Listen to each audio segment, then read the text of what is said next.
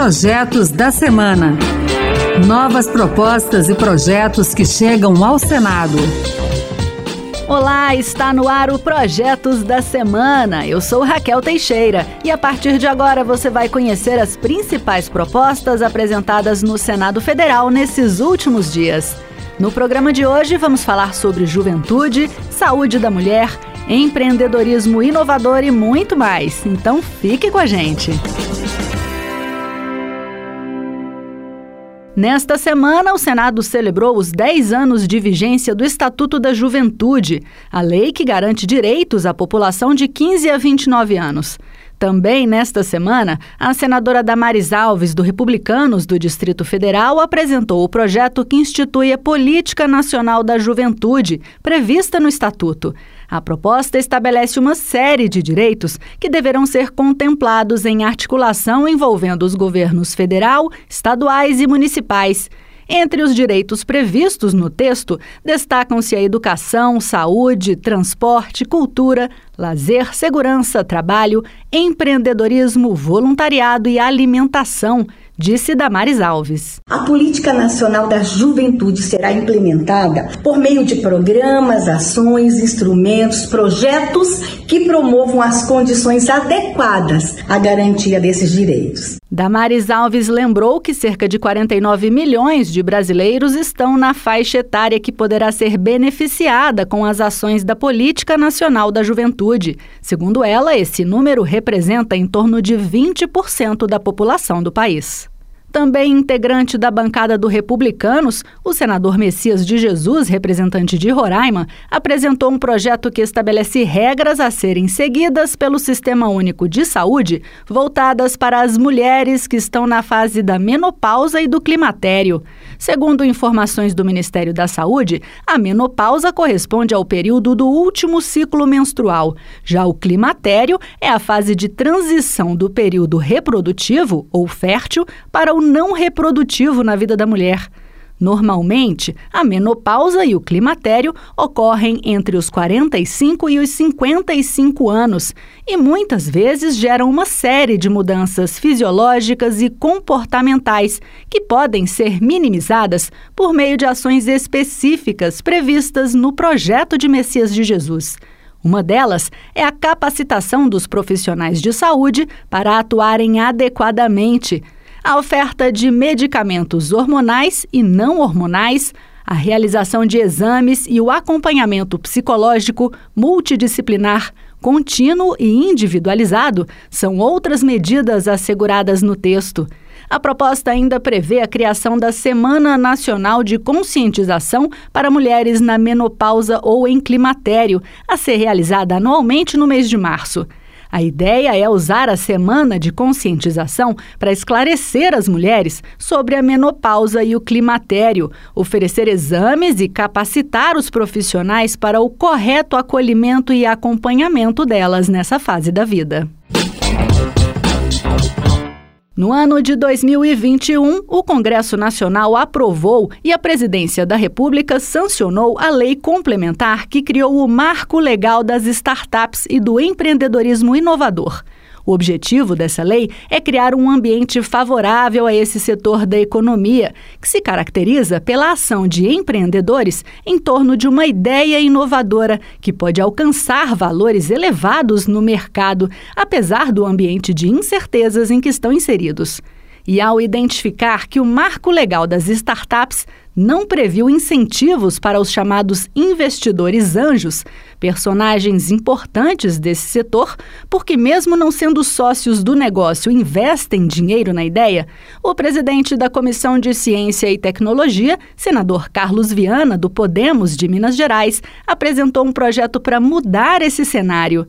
Pela proposta, as empresas e indivíduos que colocarem dinheiro nas startups poderão deduzir da base de cálculo do imposto de renda parte do valor investido.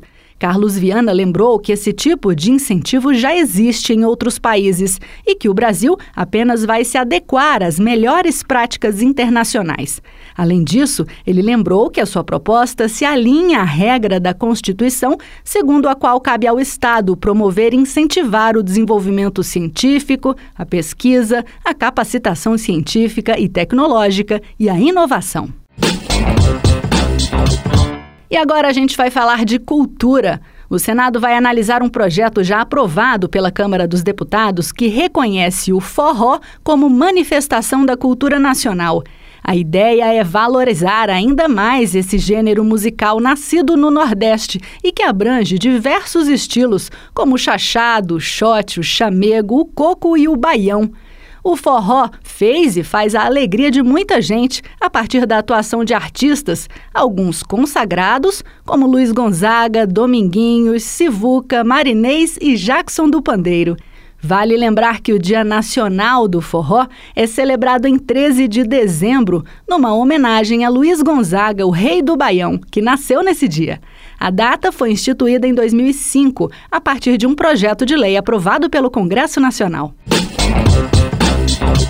Também chegou ao Senado nesta semana o projeto que altera a Lei de Diretrizes e Bases da Educação para tornar obrigatória nos ensinos fundamental e médio a abordagem do conteúdo do currículo em sala de aula a partir das experiências e perspectivas femininas. Já aprovado pelos deputados federais, o projeto também institui, no âmbito das escolas de educação básica do país, a Semana de Valorização de Mulheres que Fizeram História. A ideia é levar aos estudantes informações sobre a real contribuição e conquista das mulheres do Brasil e do mundo nos mais diversos campos, especialmente na história, nas ciências, na cultura e nas artes. Ao afirmar que o projeto é meritório por valorizar a participação feminina ao longo do tempo, a senadora professora Dorinha Seabra, do União do Tocantins, ponderou que é preciso avaliar como será o critério de escolha das mulheres que serão destacadas em sala de aula. Talvez tenha que, mais do que a semana, trabalhar em algum tipo de processo de indicação e seleção e com critérios é, na área da educação básica, isso no âmbito do Estado, no âmbito do, do próprio município município, talvez seja um bom formato para pensar. Quem são as mulheres que fizeram diferença, se destacaram no município X, no estado e também nacionalmente. E a gente finaliza o programa desta semana falando de segurança no trânsito. Chegou ao Senado nesta semana um projeto já aprovado pela Câmara dos Deputados que altera o Código de Trânsito Brasileiro para retirar a obrigatoriedade de equipar as bicicletas com campainha e espelho retrovisor no lado esquerdo. Como esse meio de transporte é muito usado em pequenos municípios, onde o trânsito não é muito intenso, o autor do projeto, deputado federal Darcy de Matos, do PSD catarinense, acredita ser possível dispensar o uso obrigatório desses equipamentos.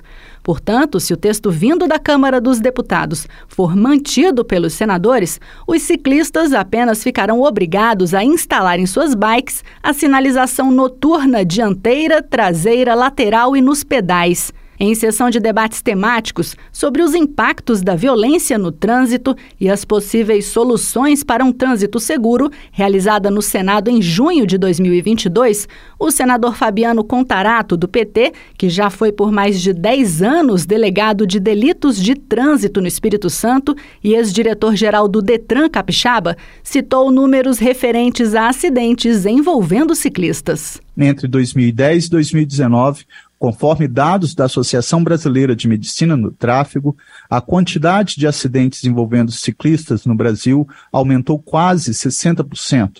Cerca de 14 mil internações hospitalares decorreram desses acidentes, o que gerou ao Sistema Único de Saúde, a cada ano, gastos na ordem de 15 milhões. Pelo menos 13 mil ciclistas perderam a vida durante os 10 anos abarcados pela pesquisa a maioria atropelados. É isso aí, você também pode participar do processo de elaboração das leis do país. Acesse o E-Cidadania no site do Senado, leia as propostas e vote para dizer se você é favorável ou contrário a elas. E que tal apresentar uma ideia que pode até virar um projeto de lei? Acompanhe o programa Projetos da Semana na Rádio Senado toda sexta-feira às duas da tarde e sábado às oito da manhã. A gente também está na internet, é só entrar no site da Rádio Senado e baixar o áudio para escutar quando quiser. Se preferir, o podcast também está nas principais plataformas. Com trabalhos técnicos de Pedro Henrique e apresentação de Raquel Teixeira, o Projetos da Semana fica por aqui. Muito obrigada pela companhia e até o próximo programa. Projetos da Semana. Novas propostas e projetos que chegam ao Senado.